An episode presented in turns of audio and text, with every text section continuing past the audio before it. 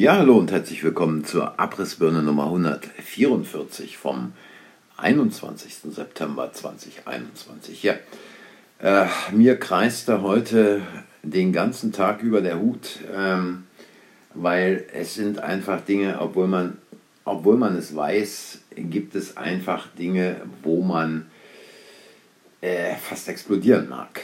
Ähm, also es ist einfach so, dass dieses ganze System hochgradig betrügerisch ist und dass alle, aber auch alle in diesem Scheißspiel mitspielen. Und ähm, bevor ich zur eigentlichen Sache komme, auch weswegen wieder Hut kreist, aber auch die erste Geschichte, die ich erzähle, also bevor ich zur eigentlichen Sache komme, hier noch eine Geschichte vorher, äh, derer man sich auch jetzt inzwischen in den deutschen Relotius und Propagandamedien angenommen hat, äh, auf Tagesschau gestern und auf Spiegel Online. Gestern kam also die Meldung, äh, Spiegel Online berichtete, äh, dass die Gaspreise in Deutschland steigen werden und wir werden mit den gleichen, wir werden mit den gleichen Lügen äh, abgespeist, wie sie auch beim Benzinpreis, beim Ölpreis und bei all diesen Dingen kommen dass Experten mehrere Gründe für die steigenden Preise sehen. Und einer der Gründe ist, dass nach dem Wiederanlaufen der Wirtschaft sich die weltweite Nachfrage normalisiert habe. Ähm, also die weltweite Nachfrage hat sich stabilisiert. Ich weiß nicht, ob äh, als die Wirtschaft nicht lief, ob da irgendjemand was von gemerkt hat, dass er weniger äh, für sein Gas bezahlt hat dass bei irgendjemandem zu Hause die Gaspreise vielleicht in den Keller gesunken sind. Also ich habe es von niemandem gehört. Und dann andere Experten, andere Beratungsunternehmen sagen, wie Spiegel Online schreibt, dass die Gasspeicher in Europa nach dem vergleichsweise kalten Winter 2021 noch nicht wieder aufgefüllt sind. Ein vergleichsweise kalter Winter äh, bei einer Erderhitzung Klimaüberhitzung bei einem Verbrennen der Erde?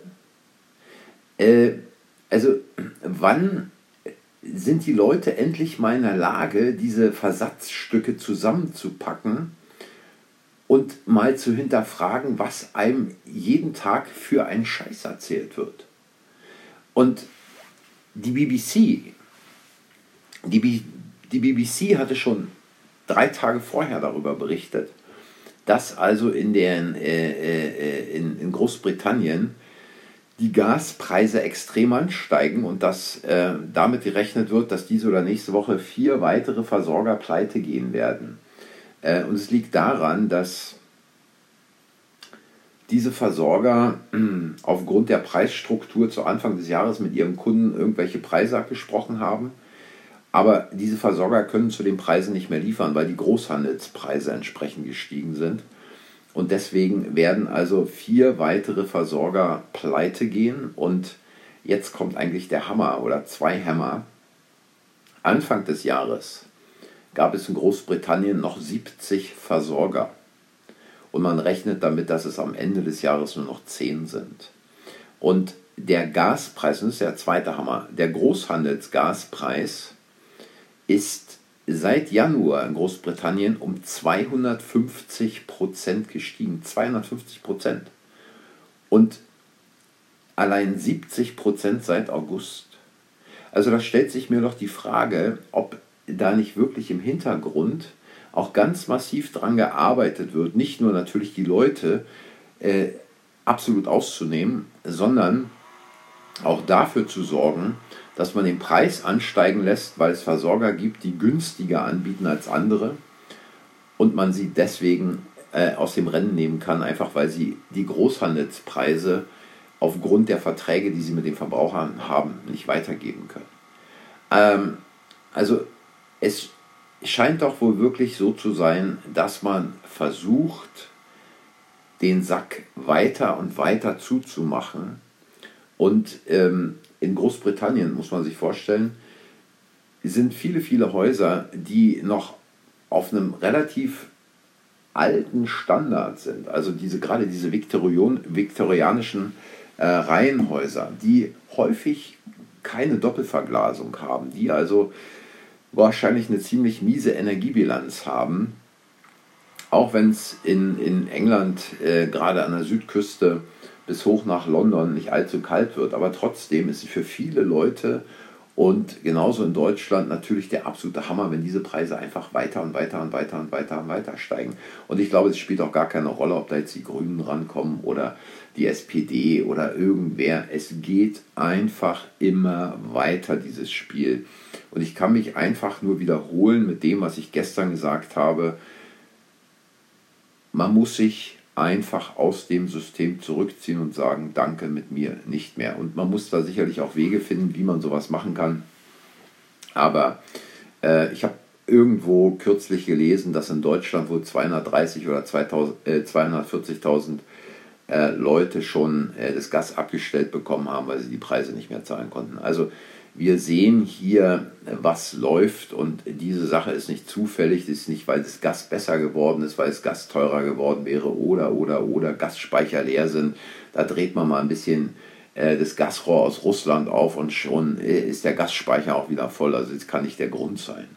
Aber weswegen mir eigentlich schon vorher der Hut kreiste heute, war die Geschichte, dass ich also gestern Abend äh, noch äh, mir zum, ich weiß nicht wie vierten Male, seit längerer Zeit mal wieder ähm, The Short, The Big Short angeguckt habe. Ähm, ich weiß nicht, wer von euch diesen Film kennt oder wer das Buch gelesen hat. Das Buch ist vielleicht doch äh, um ein Vielfaches interessanter. Und es geht hier um die Subprime-Krise in den USA, also um die Finanz- und Wirtschaftskrise 2007, 2008. Ich will es kurz in, in, in einen Kontext bringen, damit ihr, wer es nicht gesehen hat, weiß, worum es geht.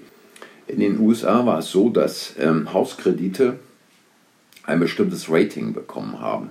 Also wenn jetzt jemand zur Bank ging und sagte, ich will einen Kredit für ein Haus haben, äh, dann wurde seine Kreditwürdigkeit äh, eingestuft und dann gab die Bank den Kredit und ähm, diese Kreditwürdigkeit war entweder AAA, AA, äh, einfach A oder B, wie auch immer. Und die Banken haben also Folgendes gemacht, die haben gesagt, ja, wir behalten hier die Kredite nicht im Haus, sondern wir packen die Kredite zusammen in, einen, in ein Paket. Und dieses Paket verkaufen wir dann wieder an eine andere Bank. Ähm, und ähm, da war es dann so, dass am Anfang äh, in diesen Paketen hauptsächlich AAA, also die besten Kredite drin waren, aber eben auch ein paar von den schlechteren. Und äh, die Banken haben natürlich gesehen, dass extrem viele Leute jetzt ein Haus haben wollten, sich kaufen wollten. Und es lockte die Provision. Es lockte also überall die Provision. Wenn man den Kredit vergeben hat, wenn man den Kredit ausgezahlt hat, der Kreditvermittler und so weiter und so weiter. Und ähm, es wurden dann nachher schließlich noch sogenannte Ninja-Kredite ausgegeben. Vielleicht an Einwanderer. Ninja-Kredite war ähm, kein Einkommen und äh, keine Arbeit und äh, trotzdem bekamen die Leute trotzdem bekamen die Leute eben äh, einen Kredit. Und ähm, diese ganzen Kredite und waren sie noch so schlecht, hat man also in diese Pakete reingepackt und an andere Banken verkauft. Und es gab da äh, drei verschiedene Fondsgesellschaften, die durch irgendeine Idee, äh, könnt ihr in dem Film sehen oder im Buch lesen, äh, auf den Gedanken gekommen sind, wir gucken da mal rein, was ist eigentlich in diesen, in diesen Paketen, was sind da für Kredite drin? Also wie viel AAA, wie viel Triple, äh, Double A, wie viel äh, einfach A, wie viel B, wie viel Doppel, Doppel B und so weiter. Weil nämlich, ähm, wenn mindestens 8% der Kredite kippen, die also nicht mehr bezahlt werden kann, dann kippt das ganze System. Äh, ein bisschen schwer zu verstehen für diejenigen, die sich mit der Materie noch nicht beschäftigt haben, aber es ging eben darum zu schauen, ähm, ist da eine Möglichkeit, dass dieser Hausmarkt, dieser Wohnungsmarkt in den USA zusammenbricht. Und äh, drei Fondsgesellschaften haben also quasi mitbekommen, dass sich in diesem Housing Market etwas tut und dass mehr und mehr Kreditnehmer scheinbar ihre Kredite nicht mehr zurückzahlen können. Und daraufhin kamen sie auf den Gedanken, dass sie Kreditversicherungen abschließen wollten. Sind also zu den Banken gegangen und haben gesagt, wir würden gerne eine Kreditversicherung auf diese entsprechenden Pakete abschließen. Und die Banken haben gesagt, warum wollen sie dann eine Kreditversicherung haben? Diese Kredite sind wie in Stein gemeißelt, da kann überhaupt nichts passieren. Also es kam überhaupt gar keine Frage auf, dass diese Kredite jemals nicht bedient werden können, dass das alles zusammenbricht. Und die Typen von den Fondsgesellschaften sind aber sehr konsistent geblieben und haben gesagt, nee, wir wollen es aber abschließen. Und die Banken haben gesagt, gut, wenn Sie uns Ihr Geld schenken wollen, können wir gerne so eine Kreditversicherung machen. Wir nehmen gern Geld für etwas, wofür wir dann niemals quasi zahlen müssen.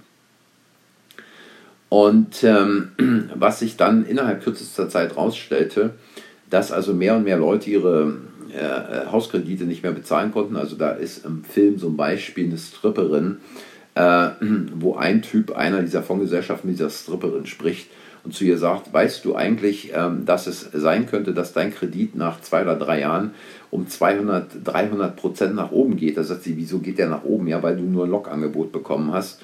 Ähm, und da könnten deine beiden Kredite von betroffen sein. Da sagt sie, wieso äh, nur beide Kredite? Naja, für dein Haus. Da sagt sie, nee, wieso, ich habe doch nicht ein Haus ich habe äh, fünf Häuser und habe ein Konto. Und da ist der Typ fast umgefallen. Also ähm, da wurde also an jeden Kohle rausgeschmissen, ohne Ende. Es spielte keine Rolle. Du hast ein Haus, die Hauspreise steigen und es ist eine never-ending Story. Man kann, indem man ein Haus kauft, zwei Häuser, drei Häuser, vier Häuser kauft, einfach nur immer noch reicher werden, weil die Hauspreise ja steigen. Und eine ähnliche Geschichte habe ich erlebt, auch in England. Da waren genauso die Typen drauf, dass sie gesagt haben, wenn ich jetzt ein Haus kaufe und dieses Haus renoviere, einfach nur weiße Farbe, Tapete ranschmeiße, weiße Farbe ranschmeiße, ein bisschen was tue, dann kann ich das für ein Vielfaches dessen verkaufen, für was ich es gekauft habe. Dann kaufe ich ein neues Haus, mache das gleiche Spiel nochmal. Also auch da wurden Kredite rausgehauen bis zum geht nicht mehr.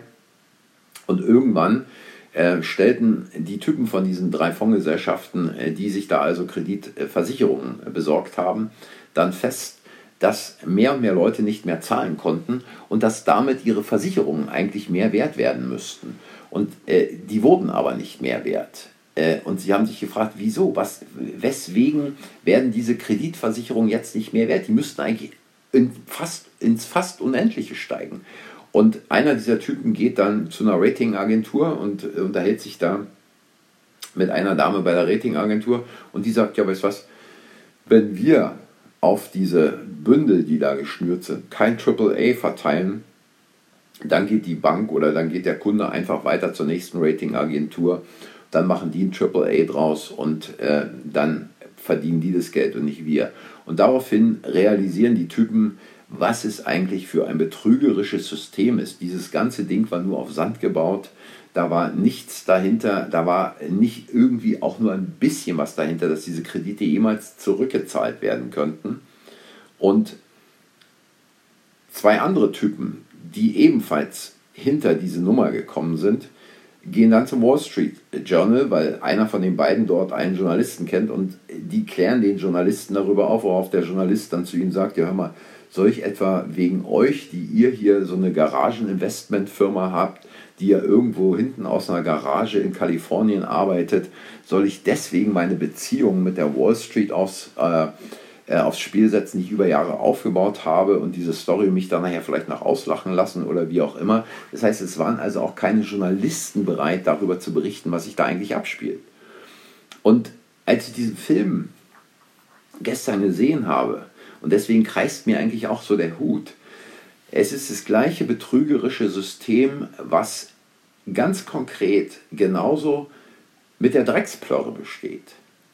Dass die Drecksplörre in sämtliche Oberarme reingepumpt werden soll, dass irgendwelche Typen sagen, es kann nichts passieren, es ist das Beste, es ist der einzige Weg, es ist das Licht am Ende des Tunnels, wir müssen es machen und alle müssen mitmachen und jeder muss es bekommen. Und dass unabhängige Leute, unabhängige Leute näher hingucken und feststellen, was da eigentlich für eine Scheiße läuft. Wie viele Nebenwirkungen gibt es? Wie viele schwerste Nebenwirkungen gibt es? Wie viele Todesfälle gibt es? Äh, was kann passieren äh, an Erkrankungen, nachdem man sich die Plörre hat setzen lassen? Und dass diese Leute einfach nicht durchkommen, dass diese Leute diffamiert werden, dass diese Leute ausgegrenzt werden, dass diese Leute als Spinner dargestellt werden, dass alles getan wird, damit diese Leute überhaupt keine Chance haben, mit ihrer Meinung durchzukommen und einem breiteren Publikum zur Verfügung zu stehen. Und es ist die gleiche Sache. Es ist die gleiche Sache wie während dieser Finanz- und Wirtschaftskrise. Und ich meine, da müssen wir uns auch, nicht, müssen wir uns auch nichts vormachen. Diese ganze Finanz- und Wirtschaftskrise wurde ja auch nie richtig aufgearbeitet. Da wurde quasi von den Regierungen wurden die Banken gerettet, da wurden Milliarden und Abermilliarden und Milliarden, Milliarden, Milliarden in die Banken reingepumpt. Und der Steuerzahler hat dafür gelöhnt. Und diese Sache wurde danach nie richtig aufgearbeitet. Die Banken wurden nicht reguliert, nicht bis heute.